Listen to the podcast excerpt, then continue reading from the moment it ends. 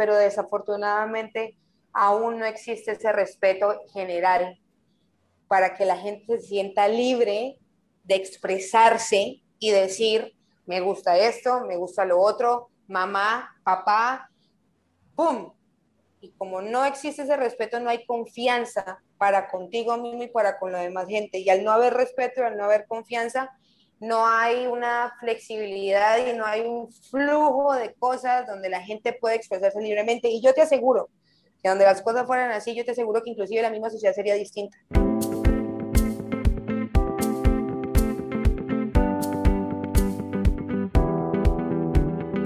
Liberarte es un espacio donde puedes sentirte libre y entendido. Donde puedes encontrar respuestas y soluciones a esas dudas que has tenido todo este tiempo. Todo eso que callas, eso que te guardas, eso que te inquieta, todo eso que debe hablarse sin tanto enredo. Hablamos desde nuestro punto de vista. Compartimos nuestras experiencias y nos alimentamos de las historias y el saber de expertos y personas involucradas. Soy Melissa Luna. Y yo Juan Camilo García. Y en este espacio te invitamos a liberarte.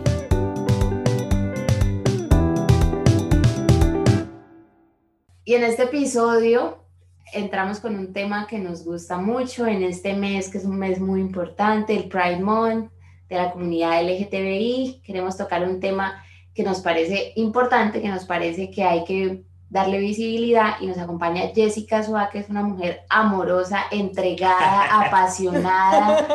a ver, esta descripción la estoy diciendo directamente de, su pareja. ¿Cómo estás? Gracias, gracias. Muy bien, ¿y tú? Hola, Juanquita, ¿cómo estás? Bien. Contentos de tenerte en este espacio porque, para que sepan, las personas venimos hablando hace como media hora. Adelantando el chisme. Actualizándonos porque somos amigos pues ya hace unos ocho años que no nos vemos, diez años. Y, y, es impresionante cómo la vida cambia, cómo te, todo hace una transición, pero una transición hacia cosas muy positivas, o sea, como que todo ha sido para mejor. Entonces, comencemos, Jessy, ¿qué ha sido de tu vida? ¿Quién, quién, es, ¿Quién es Jessica y qué ha cambiado en Jessica desde esa Jessica que nosotros conocíamos?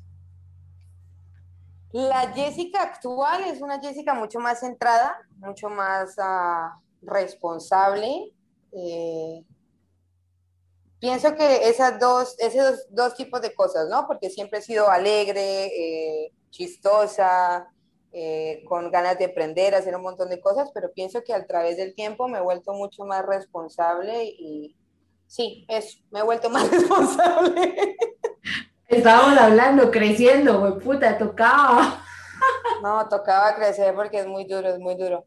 No, además que llegué también al, al, punto en mi vida donde conocí una persona hermosa, donde pues, decidimos comenzar una familia y, y también en parte hubo un cambio muy grande que se incentivó por Yari. O sea, no, yo no lo voy a negar. Parte de ese cambio tan grande que yo tuve fue por ella. Y fue un cambio para bien realmente y se lo voy a estar agradecida toda mi vida, toda mi vida. Bueno, metámonos en el tema que vamos a tocar en el día de hoy. Es, tú nos estás hablando que tienes una pareja cómo comenzó este tema, cómo, qué relaciones habías tenido tú antes de ella, cómo llegaste a encontrarla a ella, cuál ha sido esa historia. Uf, pues, pues mira, yo... Fuerte, el tema.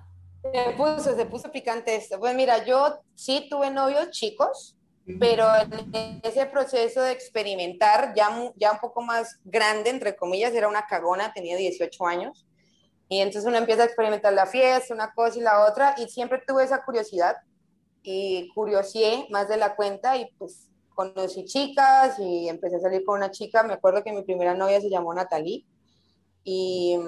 ¡Ups! y bueno, y así, Hola Natalie, donde quiera sea que estés. Y nada, pues ahí empecé a salir con chicas. Eh, y es lo que, no sé, de pronto Juanca me entiende, pero es como adictivo. Y entonces eh, empecé a conocer muchas cosas, ¿va? Porque hay muchas cosas que se involucran. Entonces uno se, se mete en esa situación de que no, no te fijas en el cuerpo, en un órgano, sino en la persona que está, el ser que está dentro de esa persona y así empiezas y te empiezan a gustar cada vez más y más y más cosas. eh, salí con chicas estando allá en Colombia, en Taganga. Taganga, la verdad, para mí también fue un punto donde me liberé aún más porque estuve afuera de una ciudad. Ustedes lo saben, Bucaramanga es una ciudad que te, que te encapsula y que te juzga un montón por lo que eres, por lo que vistes, por lo que escuchas, por lo que trabajas. Entonces a mí el hecho de haberme podido ir para Taganga me, me liberó un poco más. Cuando me vine para México, salí de Colombia, me vine a, un lugar muy turístico porque yo llegué primero a Playa del Carmen, donde vi un montón de cosas. Y bueno, estando en Playa del Carmen, eh, yo vivía en un edificio que se llama el Happy Hippie Hostel, yo vivía en un departamento que es el 8, entonces a mí me decían la chava del 8, y al lado llegaron a vivir dos chicas que eran pareja, ¿ya? Que son Yari, ahí se pone picante la vaina, era Yari Uy, ¿cómo así? y otra chica, ¿cómo era que se llamaba? X. y eh, un día yo estaba en mi casa, ah, bueno, pues ya empezábamos a hablar, ¿no? Y estaba yo en mi casa y ese día yo había salido de trabajar y nos habíamos tomado unos mezcales y unas cervezas y yo llegué a la casa, me bajé en un paradero y entré a un supermercado acá que se llama, bueno, X. Compré cerveza y me fui para mi casa y empecé a tomar sola, sola, así. Y estando yo tomando sola, eh, apareció así entrando al edificio, yo, ¡eh, ya, yo te estaba esperando! Y esa noche nos pusimos a tomar y desde ese 26 de septiembre a la fecha no nos hemos separado nunca jamás. ¿Qué dice? ¿Qué dice? No sé, ¿qué rezonga? ¿Qué dices, mi amor? Perdón. Ah, que quiere aclarar que ella ya había terminado con la exnovia. Ya. me quedar mal, yo ya había terminado. No, lo más berraco, lo más berraco del asunto es que cuando estas dos terminan, yo le escucho la pena de amor a la exnovia. Todas se las escucho y yo así como, no, sí, terrible, no, y yo le digo así como, no, pues la vida sigue, ¿qué te digo yo? Y pum, o sea, pum, tiempo después caigo yo ahí mal. Y es muy bonito porque yo nunca, cuando yo la vi en el edificio, yo nunca me imaginé en la vida, o sea, nunca se me pasó a mí por la cabeza tan siquiera tener una relación con ella, más que siendo mi vecina, muy respetuosa, hablábamos una cosa y que la otra. Pero bueno, ahí, sí como ella me dijo en una carta, nuestras citas, sin ser citas, porque no era que nos lo propusiéramos, empezó a formar una relación muy bonita y una atracción muy, muy, muy fuerte y bueno. Aquí van dos años después. Ahí nos fuimos, obviamente, Al final. demasiado, ¿no? Porque esa es la Perdón. ahorita. Claro. Empecemos como en el momento en que pasaste de chicos a chicas, ¿cómo fue esa, cómo fue, es que chicos y chicas para mí suena como raro, pero, pues pero ¿cómo fue ese, cómo fue ese, eh, de hombres a mujeres? Sí, ¿cómo cambiaste? ¿Tenías la intriga desde qué edad? Eh, ¿Cuándo empezaste como a decir, bueno, puedo experimentar hacia este lado? Eh, no sé, ¿en qué momento sientes que eso hizo como ¡pum! Es que la idea, la idea de esto, Jessy, es que la pregunta que te está haciendo Juanca es, hay gente que todavía no tiene consciente que esas cosas pasan, que, que las relaciones no todas son heterosexuales. Entonces, queremos entender y darle visibilidad al tema de cómo te sucedió, de que tú quisieras explorar y te fuiste hacia ese tema, qué sentías, eh, cuál era la diferencia de estar, como dice Juanca, chicos y chicas. todo el. O sea, estás hablando con una pareja heterosexual. Pero, a ver, explícanos el tema, cómo lo viviste tú. Yo, uf, em, yo siempre tuve esa curiosidad, yo creo que desde mi adolescencia, porque había muchas cosas alrededor que me generaban curiosidad, ¿no? Como probar cosas, sustancias, el alcohol, el cigarrillo, eh, pero también me picaba el, el hilito de, de, qué será, hijo de puta, casi me caigo, ¿de qué será? Se puso, se puso nervioso el tema. Dios mío. ¿De qué será estar con una chica? Porque sí me llamaba mucho la atención. Yo creo que la primera vez que yo me di un beso con una mujer, yo tenía 15, 16 años y fue con una vecina.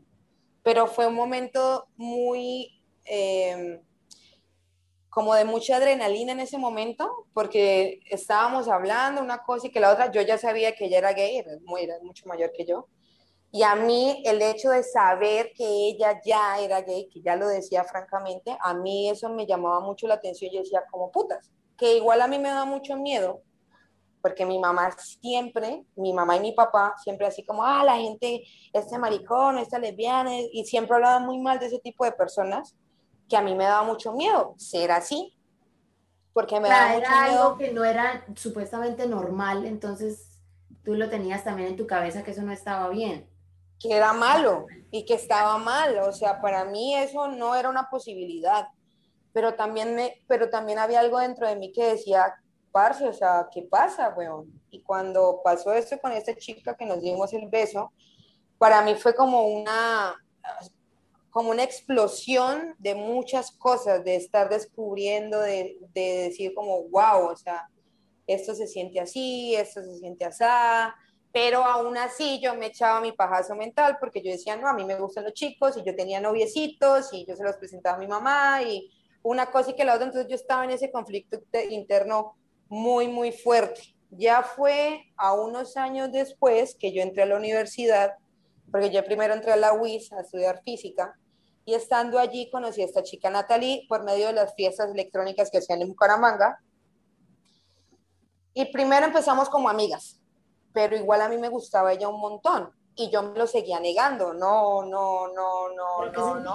Cuando tú dices me gustaba, o sea, ¿qué referente tenías de que tú dijeras me gustaba? Sí, no era un, y era normal no el tema de que te gustaban los hombres, pues.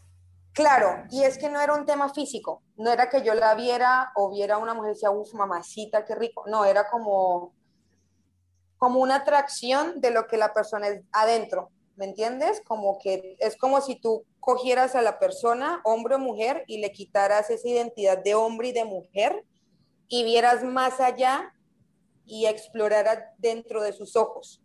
¿Entiendes? Y te fijaras en eso que realmente hay dentro de la persona. Y lo que te digo, quitar ese estereotipo, ese, ese, ese parámetro, ¿es hombre o es mujer? O a mí me llamaba mucho la atención cómo era ella, lo dulce que era, eh, las fiestas, obviamente la pasábamos increíble. Uh, habían, habían otros tipos de factores que influían en el hecho de que me gustara mucho. Y un día estábamos en su casa y bueno, nos empezamos a besar, pasó lo que tenía que pasar y ella fue mi primera novia y de ahí en adelante yo empecé a experimentar muchas cosas porque yo me lo negaba y yo decía, no, yo no soy así, yo, yo lo estoy haciendo mal, ¿qué va a decir la gente? ¿Qué van a decir? Totalmente, me sentía muy mal. Me sentía muy mal porque inclusive estando en la casa de ella, que rentaba un departamento ahí en el Prado. Bueno, no rentaba un departamento, rentaba una habitación con unos amigos de ella ahí en el Prado, cerca del Colegio de las Américas. Y esto, inclusive estando dentro del apartamento había que esconderse, ¿me entiendes? Entonces era muy incómodo, tanto para mí, tanto para ella también, porque ella también estaba descubriendo eso. Claro que Natalia es, Natalia es como seis años mayor que yo, yo creo. Y fue, fue un momento, ese, ese momento en mi vida fue muy difícil porque aparte tuve un montón de problemas en mi casa, mi mamá me echó de la casa, o sea, desde ese año, desde esa época yo estoy viviendo sola, o sea, ya van a ser 13 años. ¿Y fue por algo de ese tema o no tiene nada que ver?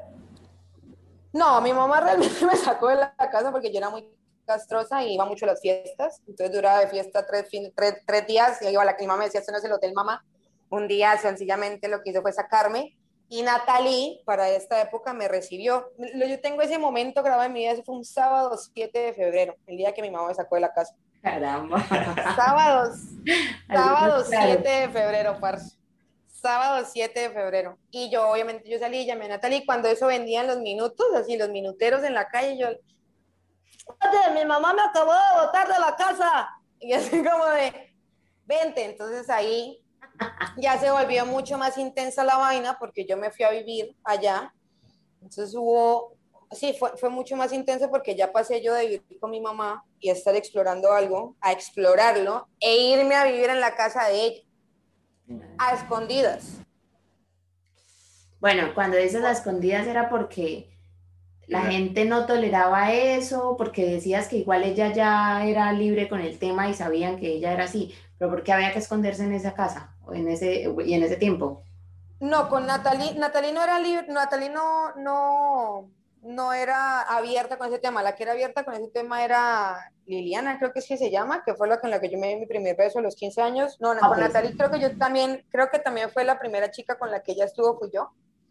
Y esto, y también ella se escondía porque, por pena, porque le daba pena de que, de que supieran que estaba saliendo con una chica, que quería una chica y que es eso, parce, porque desafortunadamente el, el, juzgar y el juzgar, el juzgar era muy, muy tremendo, además por el círculo social de sus amigos, también era así de clavarles el dedo como, ah, es que tú estás haciendo eso y tú estás haciendo lo otro y está mal. Su familia fue otro factor tenaz, que inclusive nosotras las cosas se acabaron porque ella tuvo que irse para su ciudad.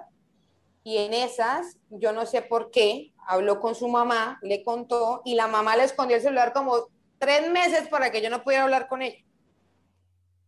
Se acabó así súper feo. Pero para mí todo ese proceso, desde que mi mamá me sacó de la casa, a que ella se fuera para su ciudad, que las cosas se acabaran, que su mamá supiera, bueno, todo eso, para mí fue muy berraco todo eso, porque primero fue aceptar de que me gustaban las mujeres, pero aparte de eso era aceptarme a mí misma la persona que soy, bueno, que era y que soy. Porque para que a ti te acepte primero la sociedad, para que te, te acepten tus amigos, tu familia, tu perro, el, el vecino, Tú te tienes que aceptar primero y estar seguro o segura de lo que eres. Si tú estás segura y estás tranquila de la persona que tú eres, te empieza a valer madre literal lo que diga el resto. Ahora, yo te lo estoy diciendo así. A mí me costó un montón de tiempo aceptarme. Que ya pasaste el camino en el que ya te sientes, eres tú. En ese tiempo estabas confundida como si eso fuera algo de confundirse de está mal. Claro, además yo era una cagona de 19 años que no sabía nada de la vida, eh, estaba en la universidad, luego entré a estudiar tecnología en audio en la, en la UNAD, que luego de esa sí me gradué. Y eh, ahora, yo hoy en día te lo digo tranquilamente, pero inclusive cuando estaba en Bucaramanga y nosotros nos conocíamos y hablábamos, inclusive para mí aceptártelo a ti en esa época, yo no te lo aceptaba. Por lo mismo y tanto, porque yo tenía miedo que no, que Melio, que Juanca o que, Jorge. Exactamente, parce. Y además yo siempre he dicho, siempre lo he dicho y lo voy a decir, la ciudad donde nosotros somos es una ciudad muy hermosa y muy bonita, pero la gente juzga y critica mucho. Y a mí eso siempre me dio mucho miedo, muchísimo, muchísimo, muchísimo. Y lo que te digo, a mí me costó muchísimo tiempo aceptarme, pienso que años. Y esa aceptación es muy dura porque tú tienes a ti te da miedo tu familia, te da miedo tus amigos, te da miedo tu universidad, tu trabajo, te da miedo inclusive a ti misma o a ti mismo porque no, o sea, es nuevo, Meli y Juanca, es algo que uno no, no experimenta porque cuando tú creces y tú naces y tú estás bajo una sociedad y te dicen que en una familia está el papá y está la mamá y ellos dos tienen hijos y una relación es el hombre y es la mujer y la mujer llora y el hombre no llora, ¿verdad? Y cuando tú te enfrentas a la situación de, un momento, yo soy mujer, yo también lloro, pero, pero pues a mí me gustan otras cosas. ¿Y, y por qué está mal? O sea, ¿por qué mi mamá y mi papá me dicen que eso está mal? ¿Por qué, porque la iglesia lo juzga? ¿Por qué la gente le deja hablar a otras personas que son así? Y en ese proceso de aceptarte y de reconocerlo, hay personas, Meli y Juanca, que te dejan de hablar, inclusive misma gente de su familia que te da la espalda y se avergüenzan de que tú seas homosexual.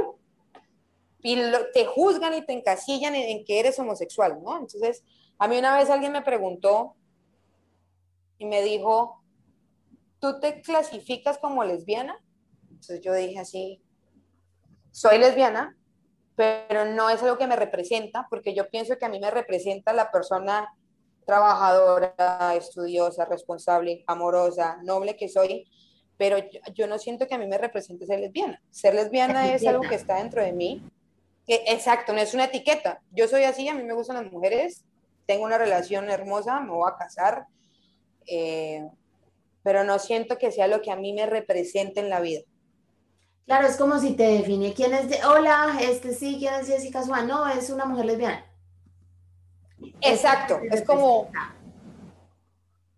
Exactamente. Hace parte de, lo que eres, pero no es la etiqueta como de, lo, de la persona que simplemente como que alguien se quede con, con una cosa, con ese, con que eres eso, porque si eres eso, pero eres muchas cosas. Es, es como si dijeran quién es Juanca, no, Juanca es heterosexual. Sí, como y, no tiene, mucho sentido. Es darle como mucha importancia a algo que, sí, o sea, y que es personal, o sea, o sea, la orientación sexual no tiene por qué ser una etiqueta de, de, de, más cosas, es simplemente algo personal que, que uno decide, ¿no? Que uno decide, es como si a ti te gusta la hamburguesa con piña, a ti la hamburguesa sin piña, güey. O sea, yo decido a mí qué me gusta y qué no me gusta. Con tal de que mis acciones y mis gustos a ti no te afecten y yo no esté haciendo algo con lo cual me intrometa en tu vida, parce, no, no tiene por qué. O sea, yo no, las personas homosexuales, nosotros, el gremio homosexual, no le hacemos absolutamente daño a nadie. Absolutamente nadie. Desafortunadamente, sí, somos la piedrita en el zapato para la gente religiosa, para la gente clasista, para la gente elitista, para la gente homofóbica. Pero, parce, nosotros somos un ser humano común y corriente que trabajamos, que estudiamos, que tenemos y queremos formar una familia, porque así seamos personas del mismo sexo, queremos tener una familia. Entonces, ¿Por qué le hacemos daño a la gente? Es mi pregunta. ¿Cuál es la rabia? Hoy en día yo he visto que el tema se ha, relajado un poco más, pero hace unos años... Bastante, o sea, creo que te puedes ya en este momento sentir mucho más tranquila de que el tema se ve un poquito y más que donde estás tú, ¿no? Porque si siguieras de pronto en Colombia el tema es más complicado. Sí, no, totalmente. Es un, yo por lo menos acá con Yari, yo soy en mi trabajo, todos saben quién es Yari, yo, e inclusive ella ha ido conmigo a mi trabajo porque yo le he dado los cursos de buceo y hemos ido a bucear, eh, salimos de la mano, nos vamos besos en la calle y no lo hago por escandalizar, ¿no? O sea, no es un tema de que te voy a dar un beso para que la gente me... No, es porque estás demostrando afecto y es muy bonito, o sea, y ustedes dos me entienden porque ustedes dos son pareja, que vayan por la calle y, le quieres dar un abrazo y decirle, oye, te amo, gracias por lo que eres, gracias por existir, te dedico a este atardecer, bueno, qué sé yo. Y entonces... Es que ¿cuál privilegio tenemos nosotros? O sea, porque nosotros lo podemos hacer y una pareja homosexual no lo puede hacer. ¿Cuál es la diferencia? No hay ningún, absolutamente ninguna diferencia y lo que te digo, Amelia. O sea, nosotros antes, antes que, encasillarnos, que etiquetarnos en homosexuales, nosotros somos seres humanos, parce, igual que todo el mundo que sentimos, nos da rabia, lloramos, nos dan celos, eh, queremos salir corriendo, estamos tranquilos, o sea, es, lo mismo, es lo mismo, pero desafortunadamente la sociedad se empeña, o se, se empeña todavía, pero antes, unos años atrás, te veían muy mal de que tú fueras con tu novia, o en el caso de los hombres, con tu novia agarrados de la mano en la calle. ¿Por qué? Y esa es la pregunta a la que yo voy. ¿Qué daño le estamos haciendo? ¿Qué es eso tan malo que demostrar amor y enamorarse y querer vivirlo y sentir ese amor tan bonito les, les hace daño? ¿Por qué? O sea, ¿por qué? ¿Por qué? ¿Por qué sí? Y te pongo yo en mi caso personal. Nosotros estamos trabajando, Yari tiene su emprendimiento, eh, yo por lo menos paso fuera de casa 12, 13 horas al día, entonces yo quiero llegar en la noche, estar con ella, salir a dar una vuelta, hacer un montón de cosas y son las mismas cosas que una pareja heterosexual hace. Trabaja, va a la escuela, va a la universidad, hace el mercado, hace una cosa y que la otra, pasan 12, 13 horas por fuera y quieren llegar a su casa, estar con su familia, con sus hijos, con su perro, con su gato, con su canario, lo que sea, pero quieren vivir en pareja. Que lo único es lo que tiene una persona metido en la cabeza de que está bien y que está mal, que eso viene desde pues la educación, la religión, la creencia, que, menos mal nos estamos yendo hacia otro lado en el que las nuevas generaciones pues estamos criando hijos que van a ser diferentes. No, totalmente. La generación por lo menos de tu hijo, eh, que creo que los niños de unos cinco años para acá, son, tienen esa conciencia mucho más abierta a tener a dos mamás, dos papás, eh, a que las amigas de sus papás sean homosexuales homosexual o los papás. Entonces, pienso que si ya, ya se genera otra conciencia de aquí a 20 años, yo creo que ya va a ser súper normal, súper normal. Y espero que así lo sea. Pero yo pienso que las personas que, que venimos con esto de hace más de 10, 15, 20 años es tenaz, es tenaz y ha sido una lucha constante. Y es lo que te digo, Meli, en el camino, cuando tú te aceptas y tú empiezas, tú dices, va, yo soy Jessica y a mí me gustan las mujeres, pero aún así yo trabajo, yo hago una cosa, yo hago la otra, me fui a mi país, me fui a trabajar, a trabajar duro, tan. Y en ese camino empiezas a ver cómo gente te da la espalda. Amigos tuyos que tú decías, este man es mi parcero, es mi parcera, se te va. Familiares tuyos. Yo tengo primos y primas, parce, que me han dado la espalda cuando se enteraron, ni siquiera por mi boca, porque vieron alguna actitud mía de que yo soy homosexual, yo quería de hablar. Quería preguntarte, ¿qué es que la familia, que sientas esa, como esa, el reprimir de la familia? ¿Qué es lo que llaman salir del closet? ¿Qué fue para ti el tema con tu familia? Que para, para muchas personas ese tema es muy importante y pues como que viven, digamos, escondidas mucho tiempo y no muestran la persona que son por el temor de la familia. Y es que salir del closet, como hemos hablado muchas veces, salir del closet no es solo la parte de, la, de los homosexuales, es uno sale del closet cuando dice en la casa que toma, uno sale del closet cuando dice que lo pega, cuando uno sale del closet cuando, todo, sí, es todo un constante salir del closet que se ha vuelto hacia, hacia, los homosexuales, pero, pero en realidad... Uno sale del closet de muchas cosas. Me gusta esta cosa que no se ve tan bien porque la sociedad dice que no está bien. Eso, ¿cómo fue es un término muy, muy como estigmatizado. ya creo que no se usa, pero mucha gente conoce eso del qué es salir del closet. Entonces, ¿cómo fue en el tema de la familia? Que para mucha sí, no, yo soy de esa generación de salir del closet con respecto a tu sexualidad. Y bueno, como a mí mi, mi mamá me sacó de la casa hace tanto tiempo, yo, la verdad, en esos 13 años yo vi a mi familia contadas veces, creo que fueron cuatro. Eh, la última fue el año pasado que yo estuve en Colombia y yo lo negué por durante mucho tiempo. Inclusive mi mamá y mi papá me preguntaban, ¿cuándo usted va a tener un hijo y se va a casar con un hombre? Yo así como, ah, sí, pronto. Pero nunca era capaz de decirle como, no, me está pasando esto, esto y esto, pues porque yo estaba por fuera. Mi mamá y mi papá se vinieron a enterar por Yari en el 2019 a raíz del problema que yo tuve con la migración mexicana. Porque yo tuve problemas con la migración mexicana, yo tuve que hablar con Yari, le tuve que pedir el favor a Yari que llamara a Colombia a mi mamá. Y bueno, mi mamá toca voz porque tampoco es pendeja. Y mi mamá toca voz y dijo, no, pues, ¿qué, ¿qué pedo? ¿No? Y ya luego yo hablé con ella. Y yo te voy a ser muy honesta, mira, cuando mi mamá mi mamá se enteró después de muchísimo tiempo de yo saber la persona que soy, porque mi mamá sí se enteró de muchas cosas del tema del, pues, cuando yo andaba borracha, probando una cosa, probando la cosa, que la motica, que para aquí, que para allá, entonces mi mamá siempre fue, eh, son etapas, ¿no? Cuando mi mamá se enteró de esto, yo creí que mi mamá iba a pegar el grito en el cielo y no. Eh, por el contrario, mi mamá lo aceptó de una manera tan impresionante como que la reacción que yo esperaba, que fue lo, por lo cual yo siempre tuve miedo de decirle a ella, mamá, me está pasando esto, soy esto, fue totalmente diferente.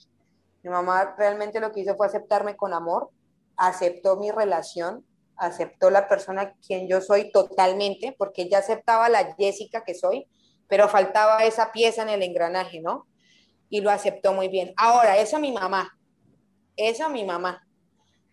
Tengo primos, especialmente una prima, que cuando se enteró, y no se enteró porque yo se lo dijera, sino porque una vez estaba, yo estaba trabajando y ella llegó al bar a tomar con una amiga de ella y algo hice yo que se dio cuenta, no sé qué pendejada hice, algo hice yo, y su actitud cambió totalmente. Ella era así, antes era así como, hola, mi prima es una cosa y que la otra y me da un abrazo.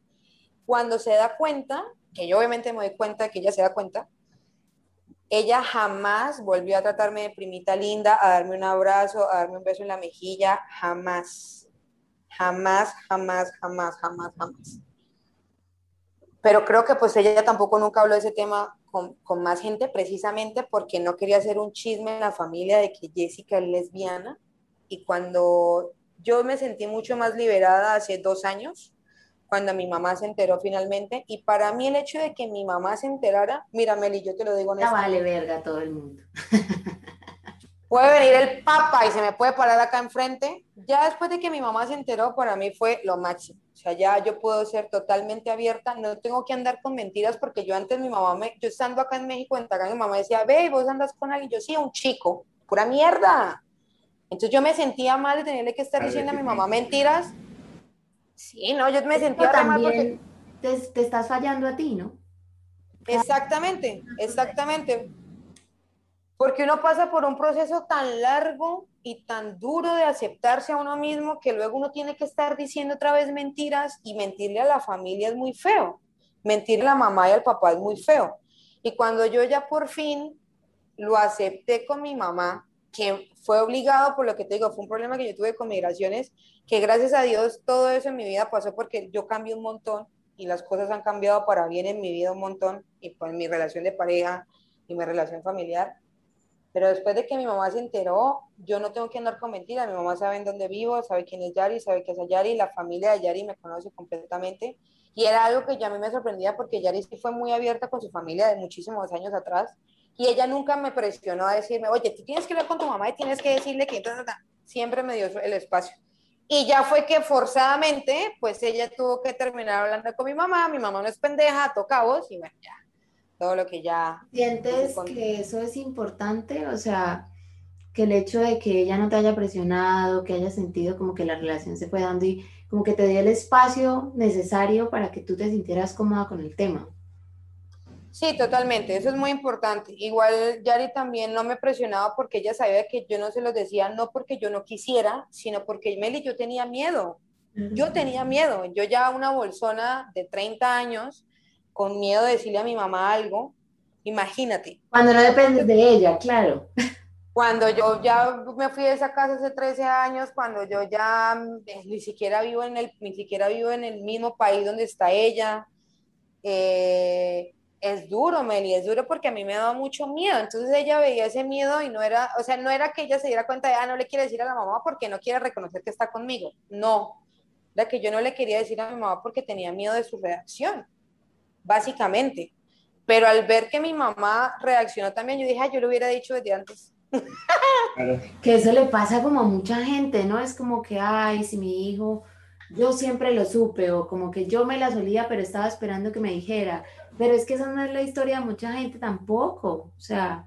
No, y conozco mucha gente también, Meli, que no ha contado con la misma fortuna que yo conté. Y, y, o sea, han llegado al punto de que le cuentan a su mamá o a su papá, porque desafortunadamente la cultura en Latinoamérica es una cultura muy machista. Y yo pienso que es más duro para el hombre que para la mujer salir del closet, ¿no? Hablando de este tema del closet, yo pienso que es mucho más duro para un hombre salir del closet con su papá que para uno de mujer. Si para uno de mujer es difícil, yo pienso que para el hombre es mucho más complicado porque entra ese tema de es que usted es un macho y usted no puede llorar y usted tiene que guiar a una familia y usted, y usted es el macho, entonces como usted es el macho, usted es el macho y usted tiene que estar con una mujer a huevo sí o sí.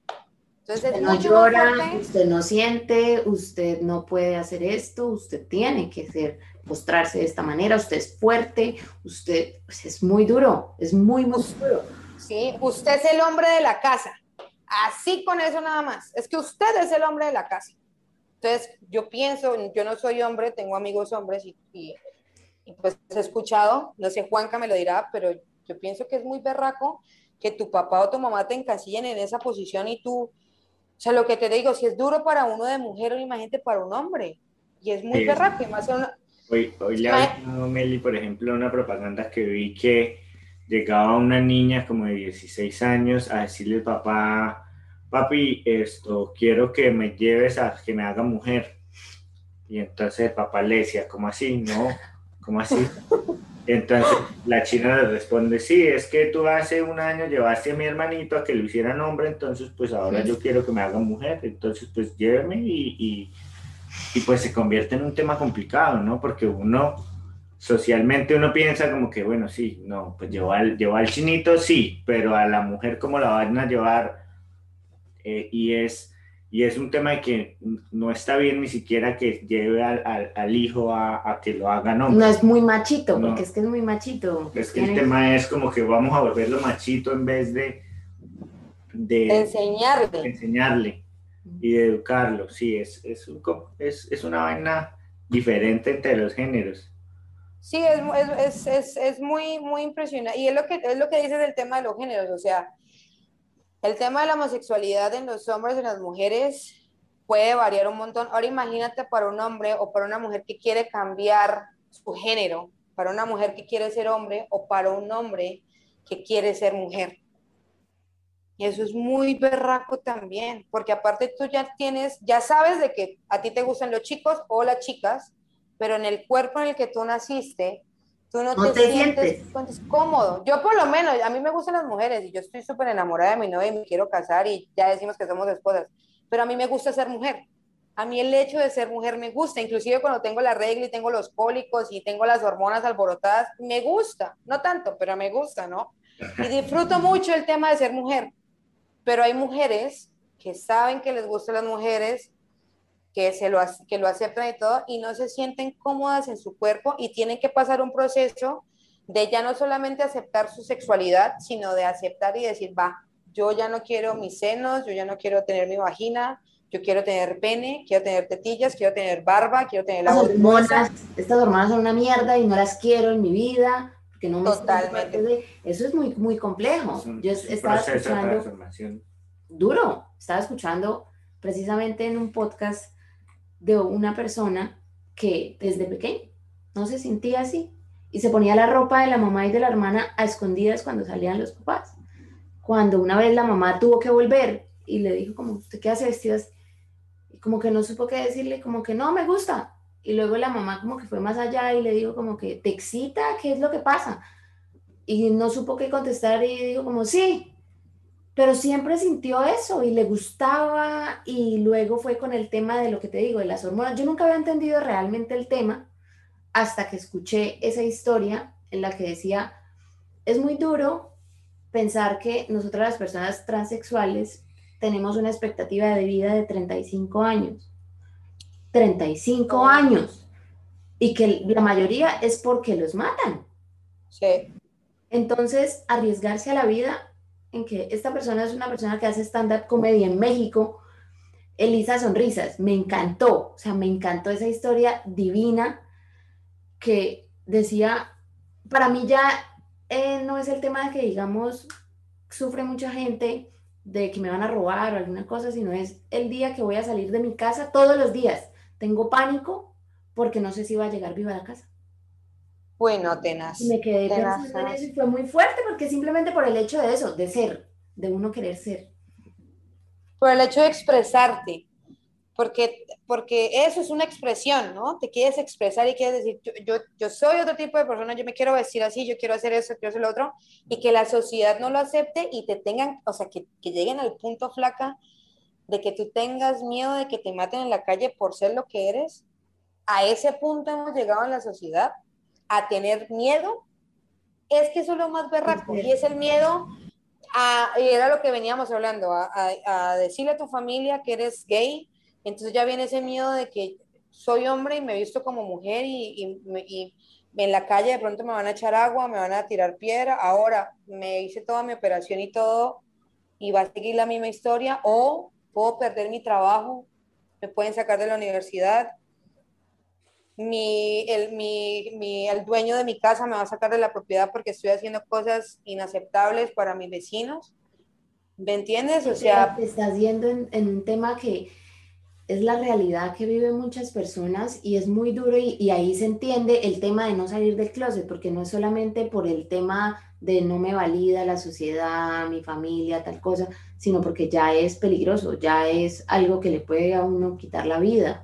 O sea, el tema el tema de que no puedas, pues vuelva a la historia de, de, Elisa Sonrisas, que ella decía, cuando decidí hacer todo esto y enfrentar a mi jefe que, que me estaban haciendo algo con, homofóbico, decidieron sacarme de la empresa, pero me dieron mucha plata para que no pusiera problema.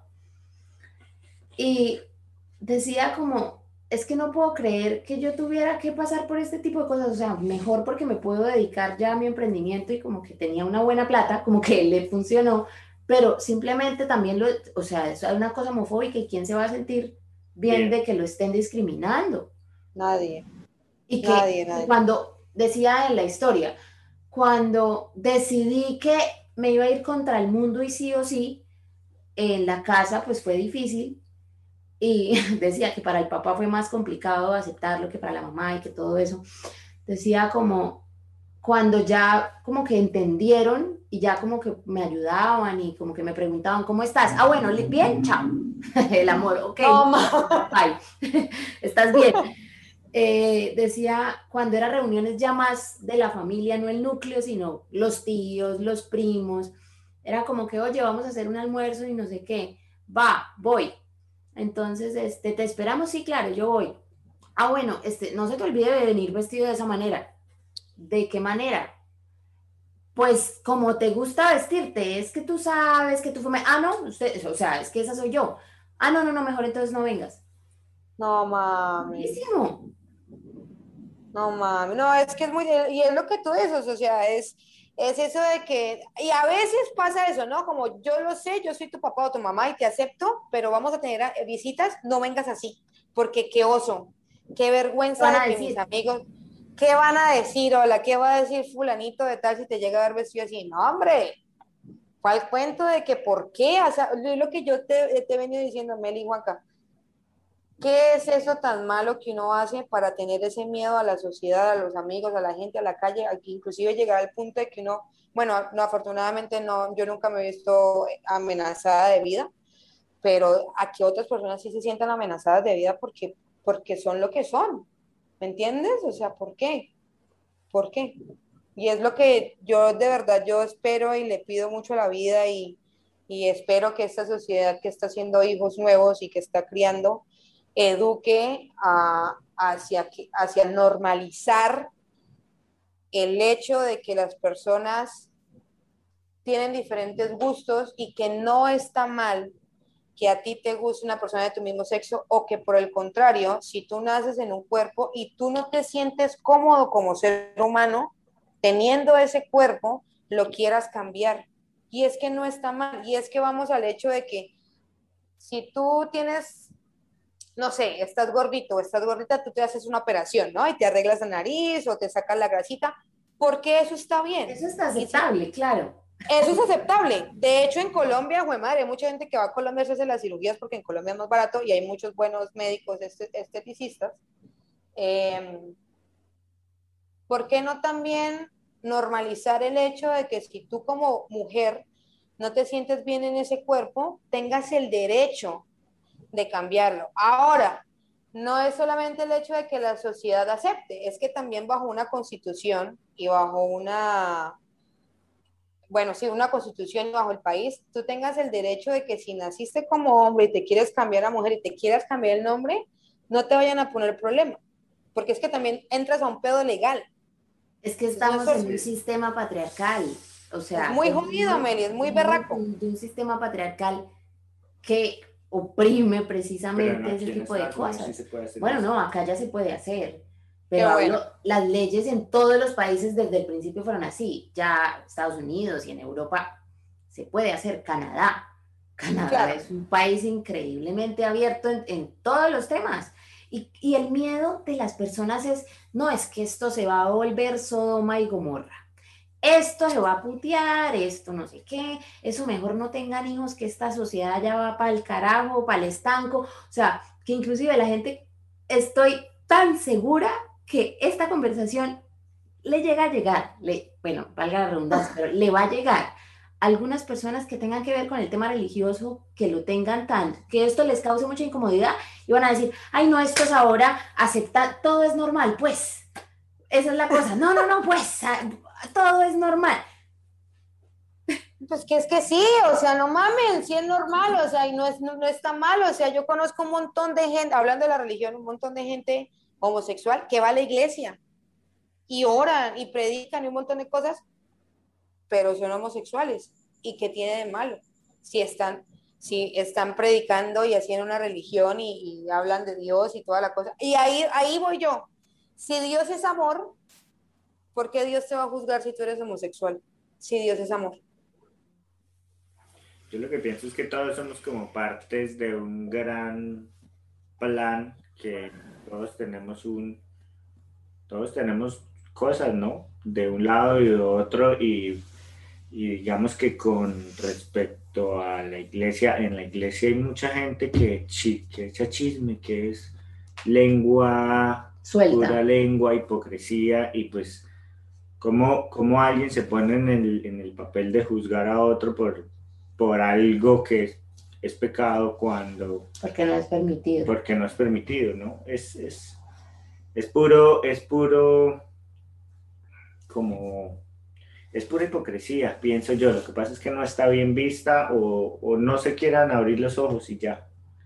Entonces, no, tampoco, pueden entender que una persona homosexual vaya a la iglesia o, o ore o predique o hagan, o sea, no, como que no les concuerda, pero pues así es, todos tenemos cosas y, y, ya eso depende de Dios, no de nosotros, de juzgar si sí o si no, o, sea, no, no tiene por qué ser un, un impedimento para criticar a la gente ni, ni, ni, bloquearlos y ya no dejarlos ser. Inclusive, mucha gente no se acerca a Dios precisamente por ese tema. A mí eso me ah, parece durísimo, que la gente no se... O sea, el hecho de que no quieras acercarte a Dios por el tema de que en esa, en donde predican de Dios, están las personas que te juzgan y no te sientas cómodo y no y te alejes de conocer a Dios por el tema de que las personas que están predicando esa religión son las personas que juzgan. Sí, no, esa, eso es lo que hablamos, o sea, ese miedo y es de juzgar, ¿no? Entonces, afortunadamente sí hay gente que es muy honesta y muy franca y dice, va, yo soy así, yo soy así y sí voy a la religión, el que me quiso así me quiere, el que no quiere pues no me quiere, listo, chao, a mí el que me importa es Dios, hablando del tema de la religión.